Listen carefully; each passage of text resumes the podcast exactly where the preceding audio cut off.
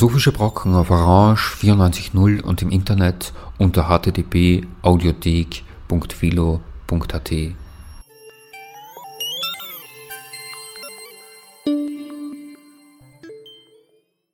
Einen schönen Nachmittag wünscht Charlotte Annal bei einer neuen Ausgabe der Philosophischen Brocken. Die heutige Sendung widmet sich dem Vortrag über dreierlei Mausklicks in der Geschichte der Tierdressur, den die Kulturwissenschaftlerin Fiona Fassler am 3. Juni 2016 am IFK, dem Internationalen Forschungszentrum Kulturwissenschaften in Wien, gehalten hat. Fiona Fassler studierte Kulturwissenschaft an der Humboldt-Universität zu Berlin und Kunst und Biologie an der Universität Duisburg-Essen. Zwischen 2012 und 2016 war sie studentische Hilfskraft am Lehrstuhl für kulturwissenschaftliche Ästhetik und bei unterschiedlichen Forschungsprojekten des interdisziplinären Labors Bild, Wissen, Gestaltung der Humboldt-Universität zu Berlin. Unter anderem arbeitete sie dort in der Forschungsgruppe Formen und Stile des Befehls.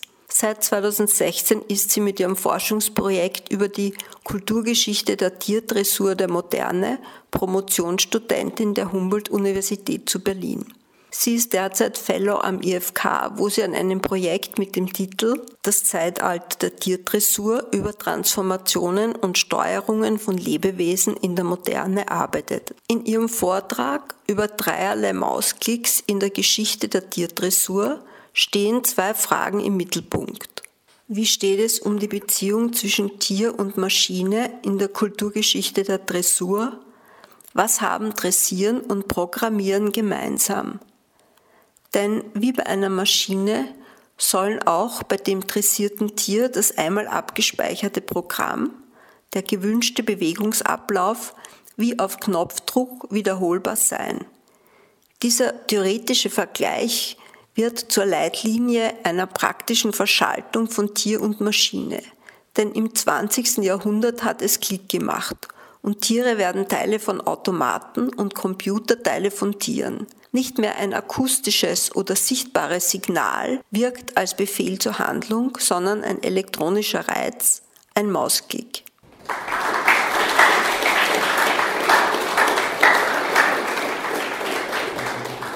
Vielen Dank. Jeder und jeder hier im Raum hat eine persönliche Verbindung mit dem Thema Dressur.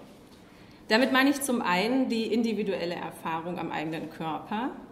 Als Schulkinder lernen wir den Befehlen der Lehrer zu gehorchen, müssen Verben auf Wunsch deklinieren oder den Stift richtig halten. Als Sportler und Sportlerinnen erleben wir, was es heißt, körperlich diszipliniert zu werden.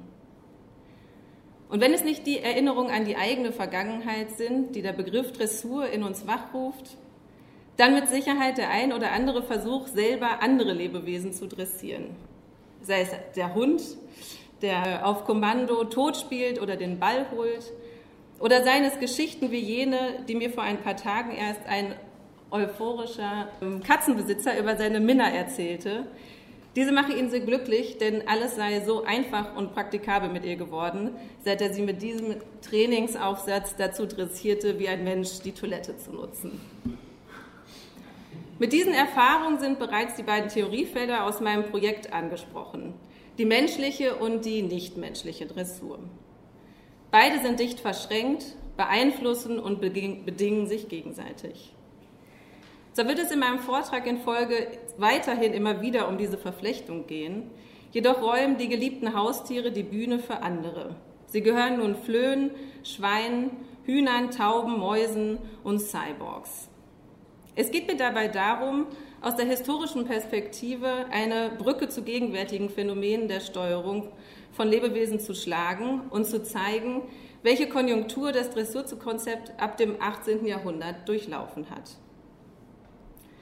Zum Einstieg spiele ich nun einen kurzen Werbeclip ab, der paradigmatisch für jene gegenwärtigen Steuerungsbeispiele steht, auf die ich im letzten Teil meines Vortrages zurückkommen werde. Es handelt sich dabei um einen kurzen Werbeclip für das bekannteste Produkt der Firma Backyard Brains aus dem Jahre 2013, den Roboroach. Ich stieß vor einiger Zeit in meiner Recherche über Experimente zur technischen Steuerung von Insekten darauf. Auf Ihrer Folie bewerben Sie das 160 Euro teure Produkt wie folgt. We are excited to announce the world's first commercially available cyborg.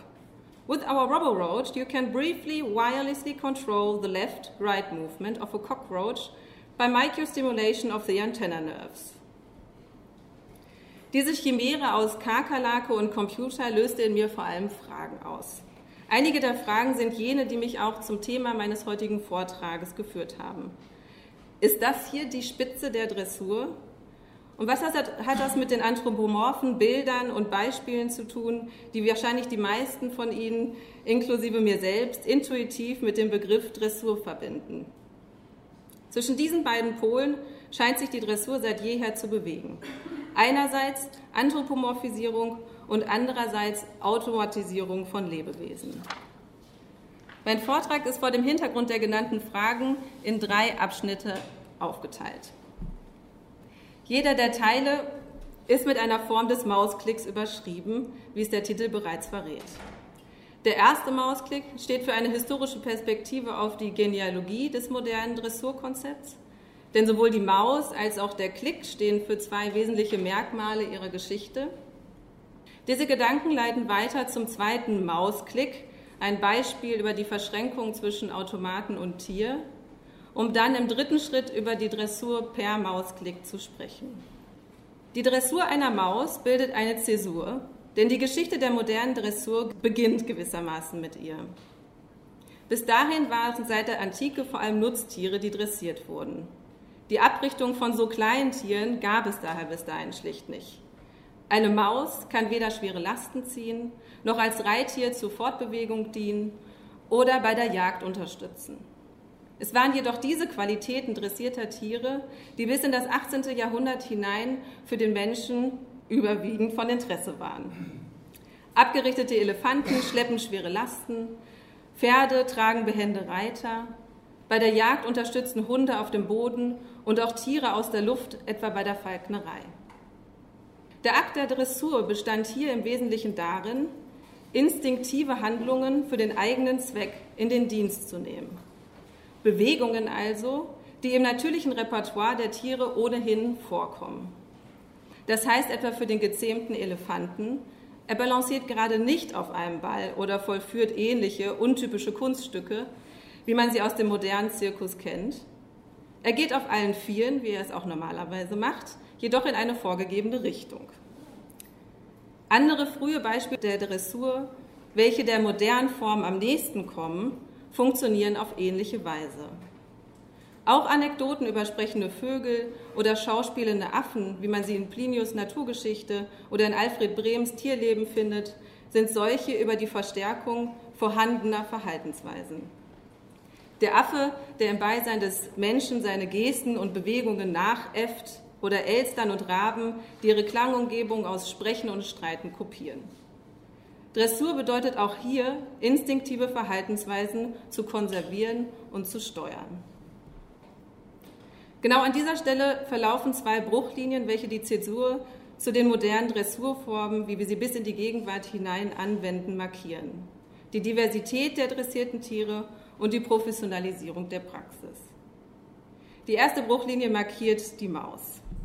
Ab dem 18. Jahrhundert werden mit einem Mal sämtliche Tiere, das heißt von der Maus über das Schwein bis hin zum Floh, dressiert oder zumindest auf ihre Dressierbarkeit hin getestet. Auch bis dahin als nutzlos, störend oder schädlich empfundene Tiere rücken in den Fokus. Eine Verflechtung unterschiedlicher Entwicklungen in Europa dieser Zeit bedingen diesen Umbruch und Aufschwung. Zum einen werden die meisten Nutztiere in ihrer gewohnten Funktion überflüssig. Mit der zunehmenden Industrialisierung und Urbanisierung ersetzen nach und nach Maschinen ihre Arbeit.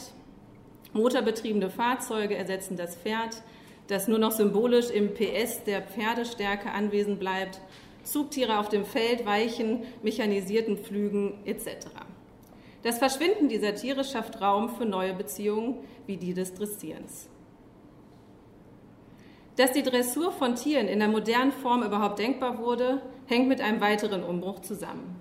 Parallel zur zunehmenden Säkularisierung wächst die Bedeutung der Naturwissenschaften. Jene Disziplin, durch die mit Karl von Linné und seinem Werk Systema Naturae und spätestens mit Charles Darwins Evolutionstheorie die Grenzen zwischen Tier und Mensch neu bestimmt. Das mechanisierte Tierbild, was etwa von René Descartes prominent vertreten wurde, galt nicht mehr. Tiere verstand man nun nicht mehr als Maschinen, die weder fühlen noch lernen können. Statt einer radikalen Trennlinie definiert von nun an ihre graduelle Gemeinsamkeit die Verwandtschaft zwischen Mensch und Tier. Auch Tiere galten von nun an als intelligent und potenziell lernfähig. Ab dem 18. Jahrhundert professionalisiert sich Dressur vor diesem Hintergrund zunehmend in der Unterhaltungsindustrie als kreativer Prozess des Hervorbringens und Hinzufügens von neuartigen Verhaltensweisen bei den verschiedensten Lebewesen.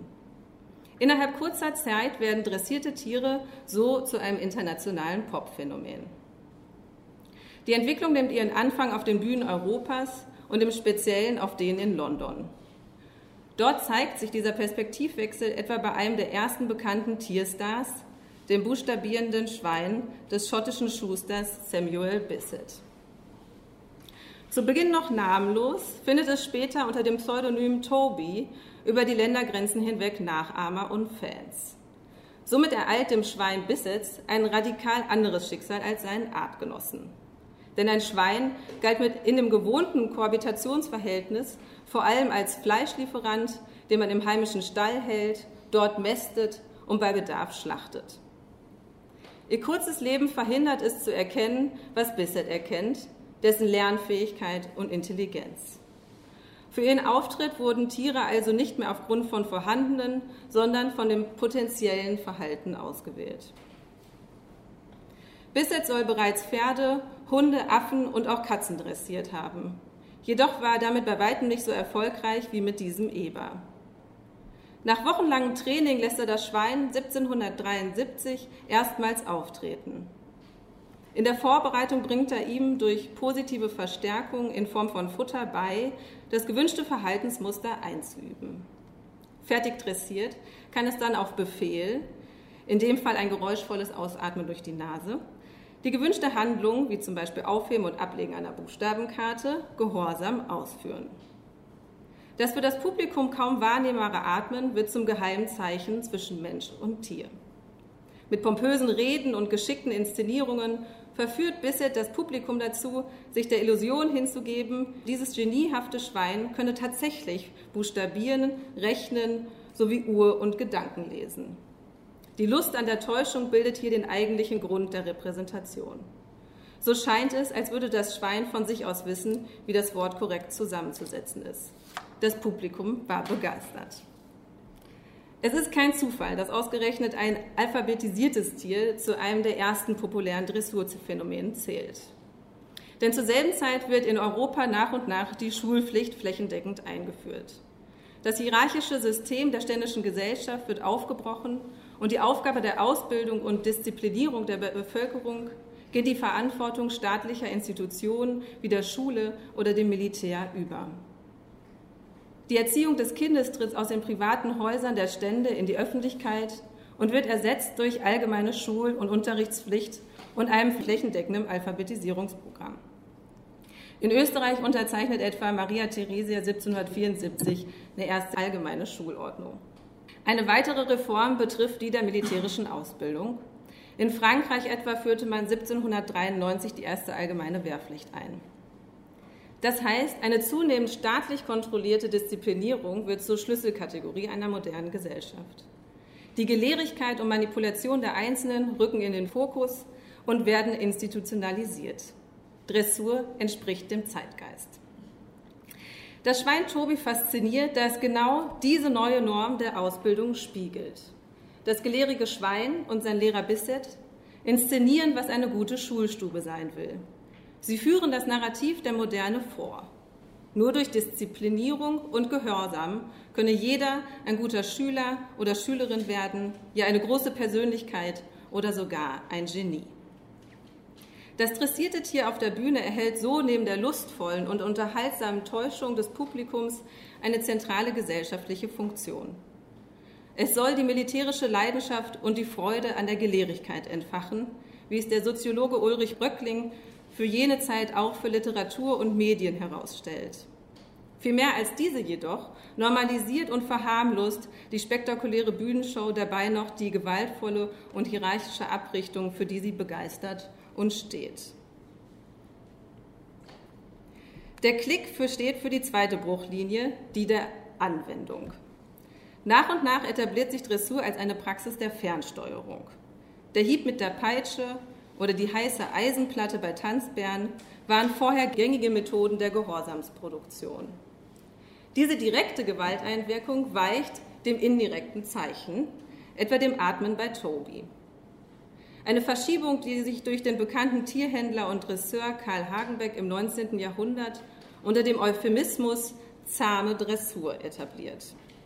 Ziel sei es dabei, die instinktgescheuerten Bewegungsabläufe zu durchbrechen und mit neuartigen Handlungen zu ergänzen. Und zwar mit solchen, zu der das Tier grundsätzlich physisch fähig wäre, dies unter normalen Umständen jedoch nicht zeigt. Besonders eindrücklich kristallisiert sich das Ideal dieser Methode wieder bei einem Kleinstier heraus. Beinahe zeitgleich zur Eröffnung des ersten großen modernen Zirkus, den der Offizier Philipp Estley 1768 aus einer militärischen Reitschule entwickelt, entsteht dessen Miniaturpendant, der Flohzirkus. Auf dessen Bühne wird meist der Pulex irritans, der Menschenfloh, zum Star. Man gewöhnt ihm in einer flachen Box das Sprungverhalten ab, steckt ihn in kleine Drahtgestelle, befestigt diese etwa an Streitwegen und macht ihn zur Hauptfigur der schillernden Erzählungen. Die kleinen Tiere sind nur aus der Nähe und unter der Lupe sichtbar. In der Ferne verschwinden sie aus den Augen des Publikums. Zur Orientierung bleiben nur überbordende Geschichten der sogenannten Flohzirkusdirektoren. Diese navigieren die Blicke und Wahrnehmungen der Zuschauer durch ihre Dressurnummern. Wie auf diesem Plakat des Pariser Flohzirkus mit seinen 300 gut dressierten Menschenflöhen ankündigt, umfasst das Programm beispielsweise folgende zum Teil gesellschaftsrelevante Themen. Die neueste Sekundäreisenbahn, dargestellt von vier Flöhen, Miss Wanda, die berühmte Deckenläuferin. Die Flöhe ziehen Wagen, Walzen, Kanonen fast aller europäischen Nationen, Klammer auf, eins, zwei und vierspannig, Klammer zu, oder ein Duell auf Degen, ausgeführt von zwei Flöhen, Klammer auf, Sensationsstück, Klammer zu und so weiter. Passenderweise zahlen Kinder und Militär übrigens im Unterschied zu anderen Erwachsenen keinen Eintritt. Glaubt man der Inszenierung, befolgt der Floh jeden Befehl, der an ihn gerichtet wird. Es wirkt, als reiche nur ein kleiner Impuls und das dressierte Tier vollzieht in größter Freiwilligkeit die kompliziertesten Kunststücke. Diese Form der Dressur soll nach Hagenbeck ohne direkte Gewalt von außen funktionieren, sondern nur durch Überredung mit Futter. Wie eine Marionette an nicht sichtbaren Fäden sollen die Tiere dann den gesprochenen, geatmeten oder eben geklickten Kommandos Folge leisten. Jemand, der Tiere auf diese Art dressiere, habe nach Hagenbeck ihr Freund und Kenner zu werden. Das Tier wird als Individuum betrachtet und der Mensch habe sich ebenso deren Bedürfnissen anzupassen, wie das Tier sich seinen Wünschen anzupassen hat. In dieser Gegenüberstellung wird deutlich, wie sehr eine Dressur des Menschen in eine Dressur des Tieres eingeschlossen ist. Zu dressieren funktioniert nie nur in eine Richtung. Dressieren heißt, selbst dressiert zu werden. Eine dialektische Umkehrung, die jedoch weder Hagenbeck noch andere Dresseure wie Bisset groß Beachtung schenken. Im Fokus steht so sehr der Wunsch zur Steuerung der Tiere, dass die eigene Dressurgeschichte dahinter verdrängt wird. Auf die Weise dressierte Tiere beschreibt Stefan Rieger in seinem mit Benjamin Bühle herausgegebenen Band vom Übertier als Verkörperung anthropologischer Intelligenz und als einen wichtigen Prozess der Annäherung des Tieres an die Geschicklichkeit des Menschen. Rieger beschreibt Dressur dabei ausschließlich auf der Ebene der Anthropomorphisierung, durch welche die Grenzen zwischen Mensch und Tier verschwimmen. Denn die Tiere werden auf der Bühne selbst zu einer Person, wie etwa Wanda der Floh oder das Schwein Tobi. Es sind besonders die Namen und diese geniehaften Zuschreibungen, die eine Individualisierung des Tieres suggerieren.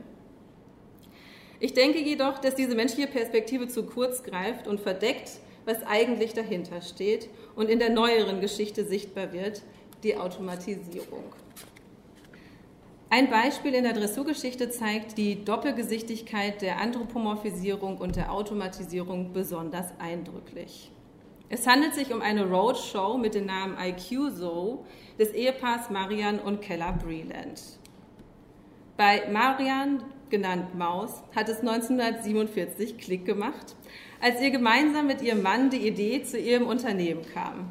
Sie gründeten Animal Behavior Enterprises, kurz ABE, und eröffnen in diesem Zusammenhang 1955 in Hot Springs ihre Neuinterpretation eines Tierparks. Kurz vor dem Abschluss ihrer Doktorarbeit in dem Fach Psychologie entschließt sich das Paar für die gewinnorientierte Firma und gegen die Fertigstellung ihrer Promotion. Die Idee, mit den dressierten Tieren Geld zu verdienen, kommt ihnen während der Mitarbeit mit ihrem Doktorvater und Lehrer, dem Behavioristen B.F. Skinner. Im Zweiten Weltkrieg forschten sie gemeinsam an dem von der National Defense Research Committee mitfinanzierten Project Pitchen. Ziel war es, eine unbemannte und gezielt steuerbare Rakete zu entwickeln. Dafür setzte Skinner drei dressierte Tauben in den Kopf der Fernstreckenrakete Pelikan. Dort sollen die Tiere auf einem Bildschirm die Form eines feindlichen Bootes erkennen und mit ihrem Schnabel anpicken. Durch das Pinken lenkt das Trio die Rakete in das vorgesehene Ziel. Nach Kriegsende führte die Navy das Projekt unter dem Namen ORCON, einem Akronym für Organic Control, einige Jahre weiter. In den 1950er Jahren stampfte man trotz erfolgsversprechender Testläufe auch das Projekt Orcon final ein. Was blieb, war die Faszination dieser Verschränkung von Tier und Maschine, welche die Brelands im IQ Zoo in eine neue Form brachten. Der Zoo funktionierte als beliebte Touristenattraktion wie auch Trainingslabor. Auf dem Gelände reihten sich Schaukasten an Schaukasten. Knapp 60.000 Besucher bewegten sich in den knapp 40 Jahren des Bestehens stets auf ähnliche Weise durch die Gänge. Sie schlendern, bleiben stehen, drücken Knöpfe, legen Hebel und gehen weiter. Sie werden selbst in gewisser Weise zum Dresseur, denn mit dem Einwurf einer Münze aktivieren sie unterschiedliche Bühnenshows. Hühner, Waschbären, Gänse, Hamster und andere Tiere sitzen in ihren Kästen und erwarten das Signal, das ihnen den Befehl gibt, mit ihrer eintrainierten Dressurnummer zu starten.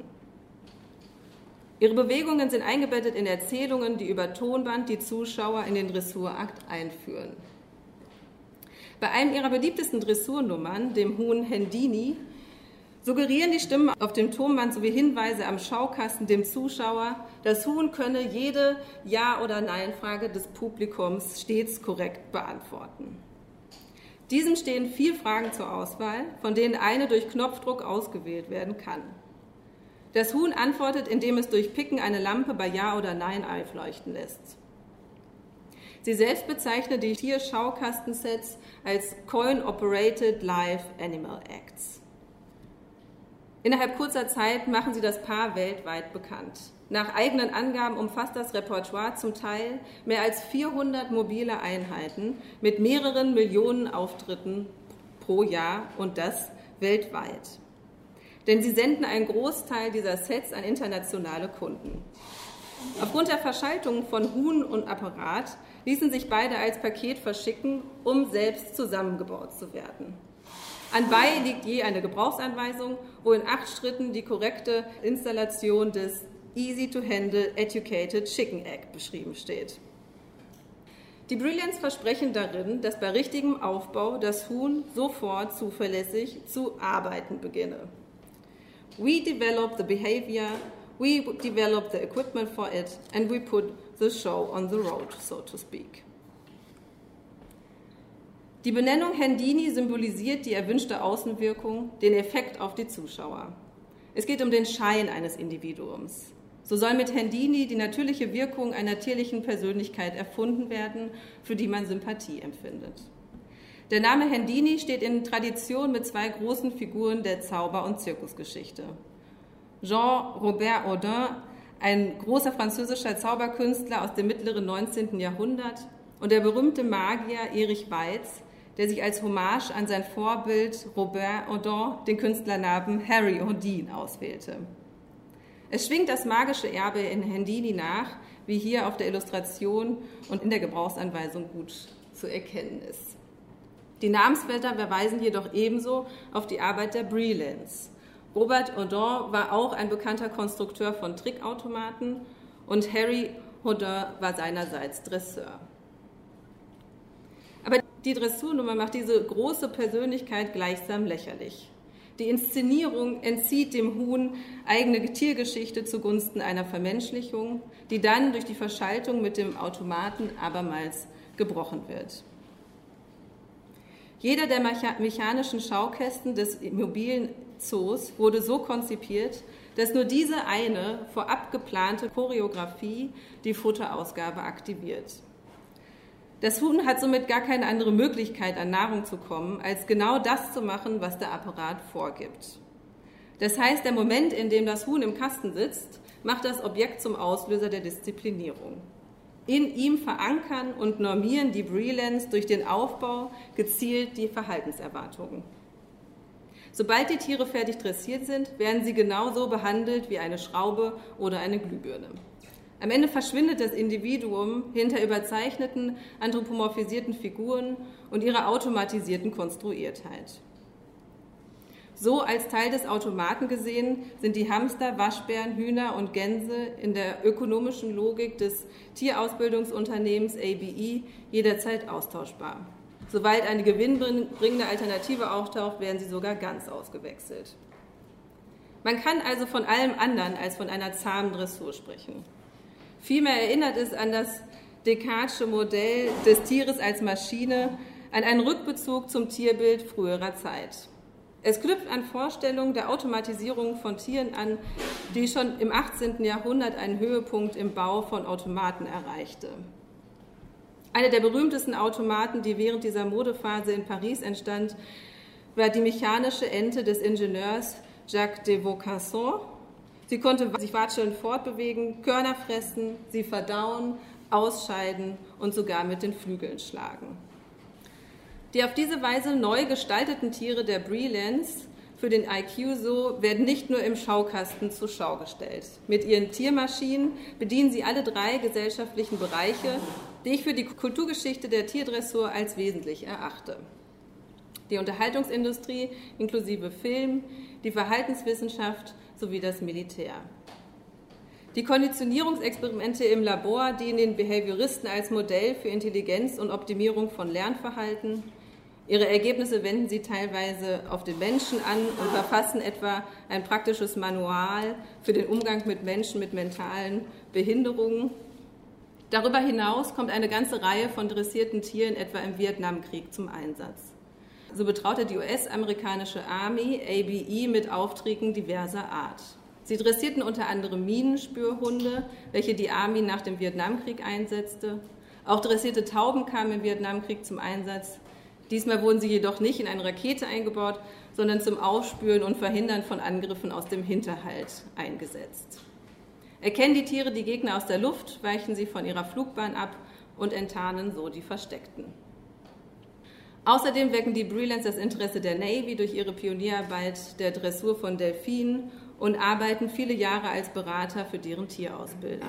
Aber auch Möwen wurden darauf abgerichtet, ins Meer abgestürzte Piloten zu finden, etc.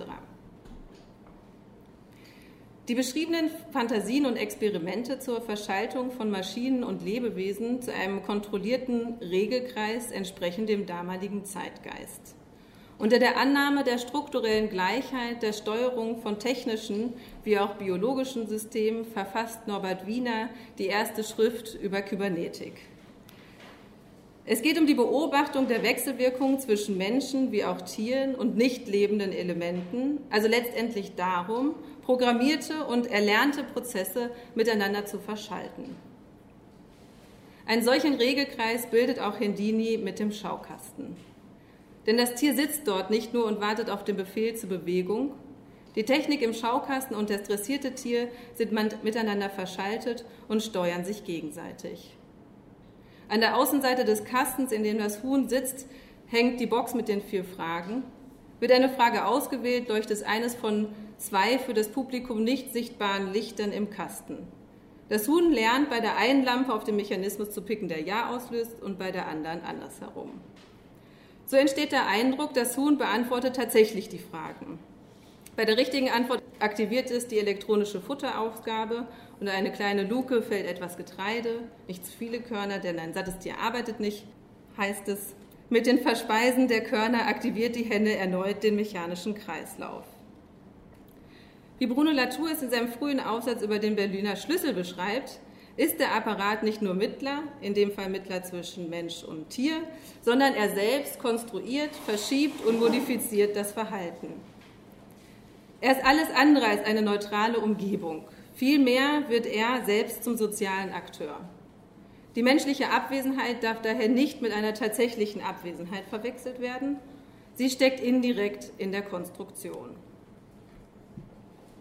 Mit dieser Apparatur komme ich zurück zum Roboroach und dessen Ähnlichkeiten zu den Handini-Boxen. Das Do-it-yourself Cockroach Kit, das man bei dessen Kauf erhält, liefert alles, was es braucht, um die Kakerlake zu einem steuerbaren Cyborg zu verwandeln. Auf ihrem YouTube-Channel führt die Firma den interessierten Laien Schritt für Schritt durch den, wie sie es nennen, Operationsprozess. Dafür mähme man eine ausgewachsene Kakerlake, die ebenfalls über den Shop erhältlich sind, betäube den Kaltblüter im Eiswasser, raue mit einem 150-körnigen Schleifpapier den Chitinspanzer am Kopf an, klebe an die Stelle den kleinen Computer und versenke die Elektronen je in den Antennen und in der Körpermitte des Tieres. Der Computer wird so mit dem Gehirn der Kakerlake verschaltet. Elektronische Impulse, die durch die App vom Handy an das Tier gesendet werden, gleichen denen der tierischen Nervenzellen. Die Kakerlake lernt innerhalb weniger Sekunden den neuartigen Befehlen zu folgen oder zumindest spricht Backyard Brain von einem kurzen Moment des Zögerns, bevor das Wischen nach rechts oder links von dem Tier tatsächlich in die gewünschte Bewegung übersetzt wird. Backyard Brains verkaufen das Cyborg-Set als aufregende und anwendungsbezogene Methode, um etwas über Neurowissenschaften zu lernen. Der Robobroach sei nicht nur ein vergnügliches und didaktisch hochsinnvolles Geschenk sein, nein, es soll die zukünftige Wissenschaftlerinnen-Generation für ihren Beitrag zur medizinischen Innovation animieren. Dafür zieht Backyard Brain Parallelen zu einer elektronischen Innenohrprothese, dem Cochlea-Implantat, die taube Menschen wieder hören lässt. Sie wird durch einen äh, Sprachprozessor außen am Ohr ergänzt. Er nimmt akustische Signale auf und wandelt sie in elektrische um, die dem Gehirn das Hören simuliert. Diese Funktionsweise sei die gleiche wie beim Fernsteuern des Roboroach. Was so in die heilbringende Erzählung des technischen Fortschritts verwoben wird, verblendet eines. Hier werden Schüler und Schülerinnen dazu angeleitet, einzuüben, wie man sich in Körper von Lebewesen, dem Menschen mit eingeschlossen, einschaltet und dessen Bewegung unbemerkt steuert. Diese kommerzielle Vermarktung erzählt nur eine Seite. Denn wie so oft in der Geschichte der Tierdressur initiieren militärische Interessen auch jene neuen Forschungen zur Erweiterung von Dressurmethoden.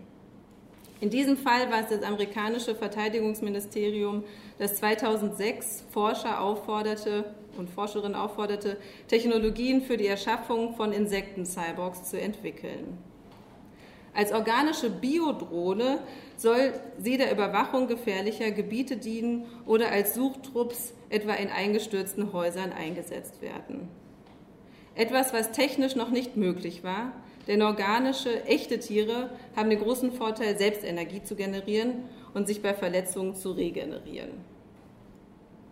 Die fernsteuerbaren Kakerlaken sind für den Einsatz mit kleinen Kameras oder Mikrofonen ausgestattet, die ebenfalls an den Körper geklebt werden. Anhand der übertragenen Bilder und Geräusche erhalten diejenigen, die sie über Funk fernsteuern, Einblicke in das Nicht-Einsehbare. Ähnlich wie es Nathan Klein und Manfred Kleins in der ersten Cyborg-Utopie 1960 für den Weltraum imaginieren, kriechen Kakerlaken in die kleinsten Lücken der Erde, haben Zugang zu den verstecktesten Orten. Dort tragen sie die technisch erweiterten Ohren und Augen des Menschen hinein, ohne dass dieser je direkt anwesend sein muss. Und ohne dass seine indirekte Anwesenheit Unwissenden auffällt.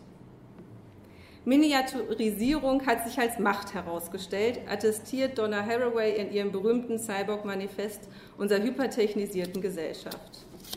Das militärische Interesse der Miniaturisierung und Hybridisierung scheint ihrer These zu bestätigen. Bis heute werden die Forschungen mit Käfer oder Motten fortgesetzt und erfolgreiche Prototypen entwickelt.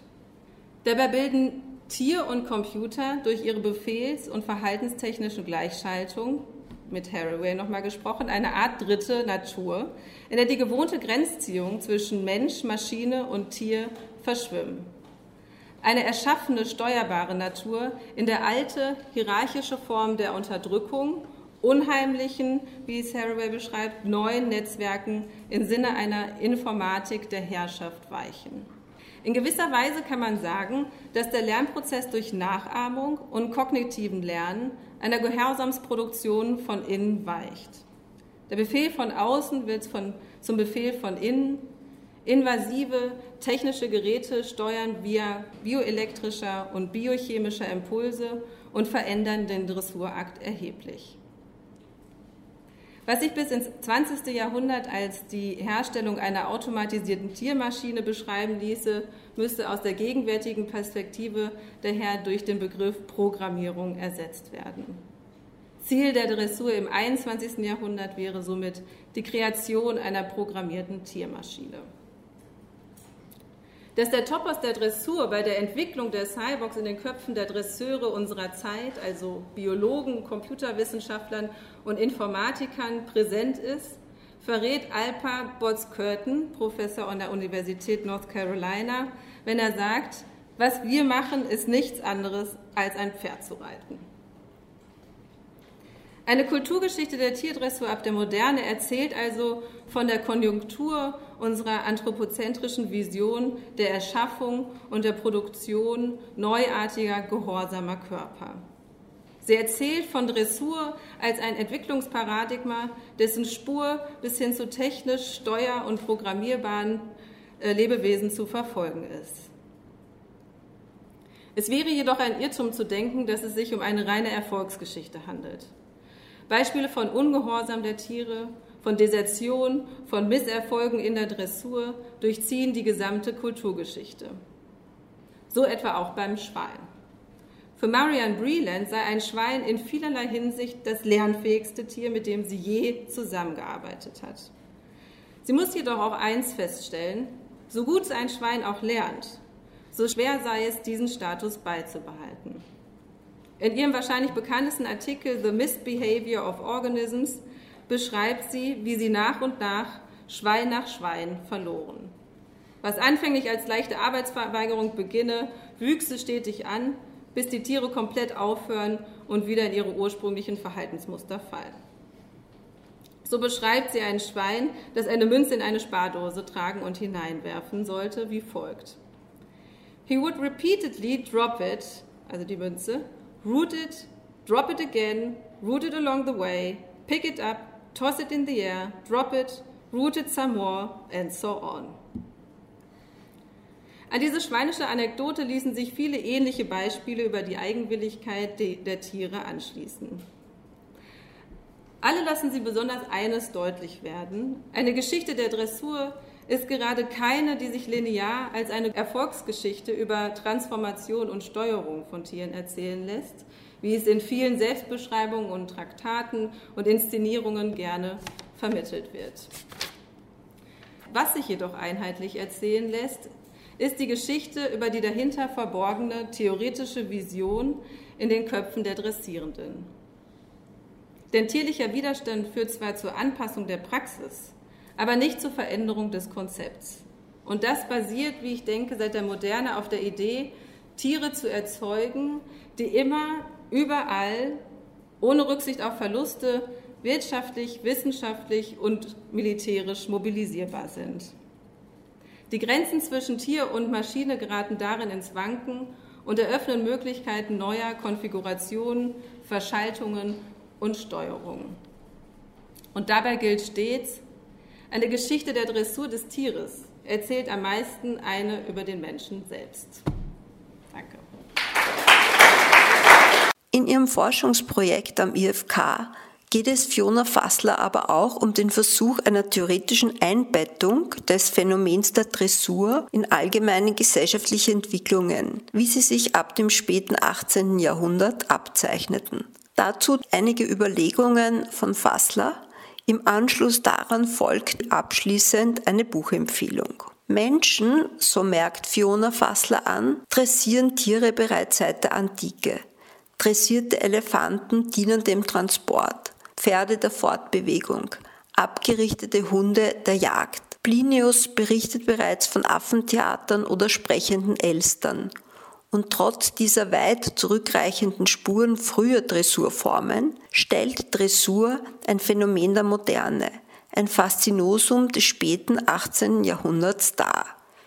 Ihre Geschichte startet, anders als ich eben vermuten ließe, erst zur Zeit der europäischen Aufklärung. Erst dann fesseln die überwiegend menschenähnlichen Bewegungen unterschiedlichster Tiere auf den Bühnen innerhalb kurzer Zeit sowohl das Laienpublikum als auch fachkundige Tierkenner und Tierkennerinnen und Wissenschaftler und Wissenschaftlerinnen. Auch in den Straßen der Städte und Dörfer wird die Neugierde durch eine steigende Anzahl von Plakaten und Reklamezettel sichtbar. Die Werbung für den Flohzirkus oder für dressierte Walrösser, buchstabierende Schweine bis hin zum artistischen Hirsch oder Bison prägt das Bild vieler europäischer Städte, allen voran von London, und lockt Menschen aller Schichten in ihre Zelte oder Schaubuden. Diese späte Entdeckung und Begeisterung für Dressur mag irritieren. Warum beginnt ihre Blütezeit erst in der Moderne, obwohl die Praxis bereits seit Jahrtausenden bekannt ist? Welche Bedingungen ebnen den Weg in das dann beginnende Dressurzeitalter? Um Antworten zu finden, muss nach den sozialen und historischen Umständen gesucht werden, nach Brüchen mit jenen vergangenen Strukturen, in denen Dressur noch nicht entdeckt wurde oder werden konnte – nach Zäsuren, die im späten 18. Jahrhundert in Europa zum Dressurtrend führen konnten. Inwiefern erklären Veränderungen in der unmittelbaren Beziehung zwischen Mensch und Tier diese späte Entdeckung?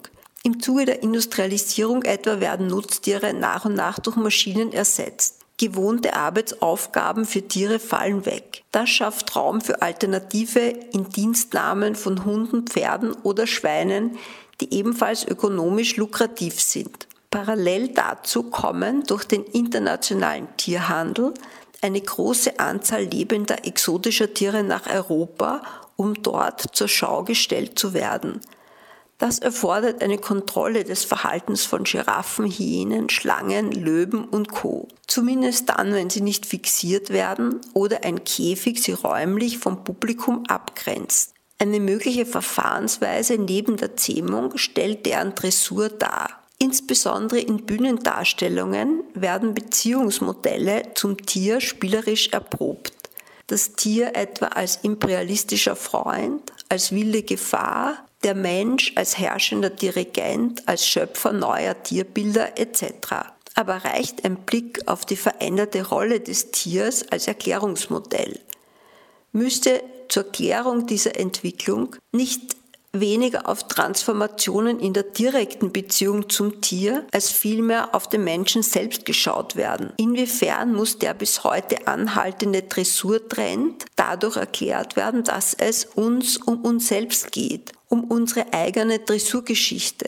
Erziehungsmethoden, Disziplinierung und Drill werden auf das Tierische gegenüber projiziert, jedoch bloß exemplarisch an ihm erprobt. Dahinter treten Fortschrittsutopien für die Erziehbarkeit und Standardisierung einzelner Individuen, einzelner individueller Lebewesen in den Vordergrund. Bei der Begeisterung für Dressur geht es letztlich um unser Begehren, das Gegenüber zu verbessern, zu verändern und neu zu erschaffen. Wir wollen Wunschtiere produzieren und damit sind sowohl die Realisierung von nichtmenschlichen sowie menschlichen Wunschtieren gemeint. Denn in unserer langen Geschichte des Geh- und Missbrauchs von Tieren muss das, was Thomas Macho im Hinblick auf die Massentierhaltung und die dort stattfindende Mechanisierung des Tötens feststellt, auch für die Dressur gelten. Menschen haben einander stets angetan, was sie Tieren anzutun pflegten. So Thomas Macho in dem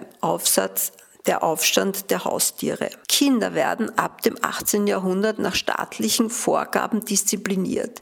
Die Zielsetzung der Einführung einer ersten allgemeinen Schulpflicht lautet, Kindern unabhängig von ihrer sozialen Herkunft durch Disziplin, Wiederholung und Einübung einheitlich beizubringen, was sie zu wollen und zu wissen haben. Und beinahe zeitgleich kommt es mit der Erfindung der Wehrpflicht in Frankreich mit der Französischen Revolution 1793 und später in Preußen 1814 zur Produktion eines Staatsbürgers in Uniform, wie dies Ute Frevert in die kasernierte Nation, Militärdienst und Zivilgesellschaft in Deutschland München 2001 formuliert. Diese in Frankreich als Schule der Nation bezeichnete Reform bringt militärische Gehorsamsproduktion und Methoden des Drills in die Zivilgesellschaft.